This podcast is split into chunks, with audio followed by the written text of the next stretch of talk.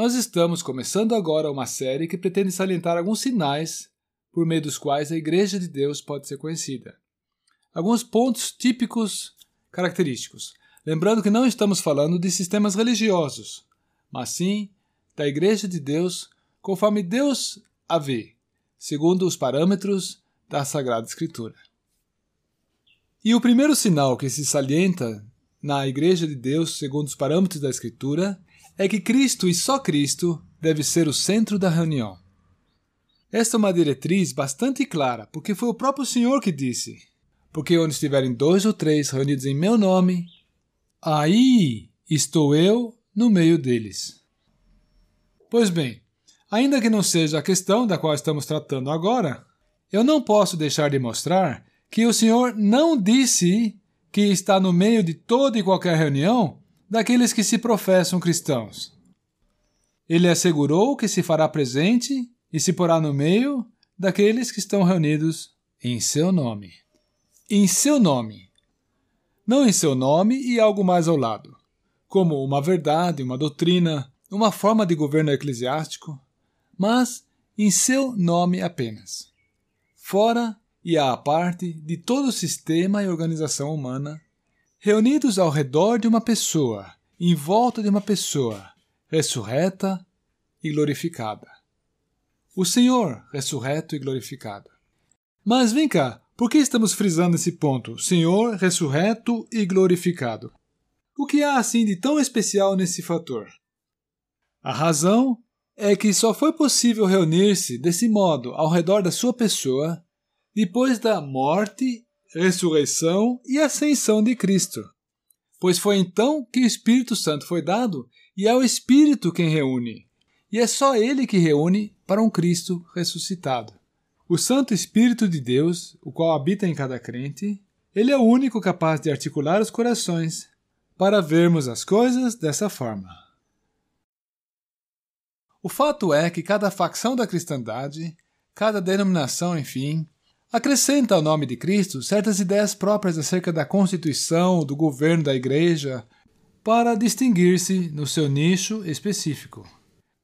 E podemos continuar citando ainda outros aspectos de como na cristandade se agrega ao nome de Cristo ainda outros aspectos, outras ideias próprias.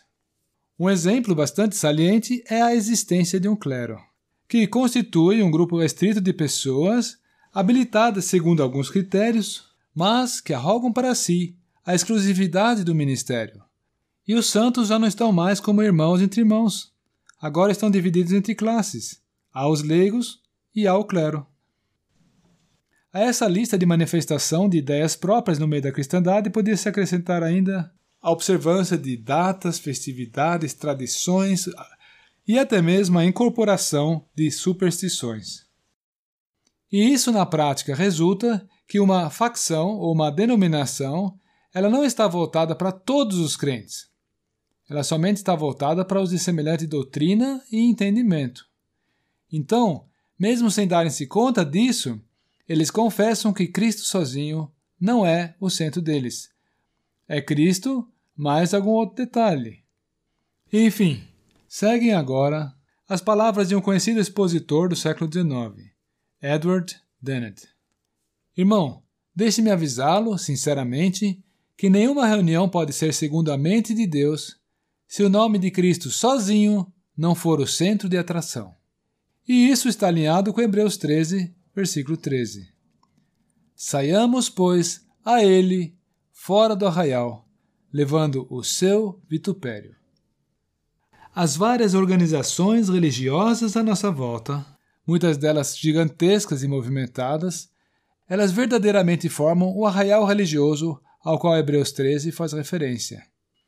Mas, e eu espero que agora nós compreendemos, que ali Cristo não está no centro. Temos visto e aprendido que somente quando estivermos fora de toda a sistemática humana que então será possível a reunião ao nome de Cristo. Portanto, irmão, amigo, não esteja contente até que você tenha encontrado tal reunião, porque, encontrando-a, você pode adentrar no gozo de toda a incalculável bênção que está sintetizada nas palavras: Ali estou no meio deles. E note-se que não é ali estarei, mas ali estou. Onde estiverem dois ou três reunidos ao meu nome, ali estou no meio deles.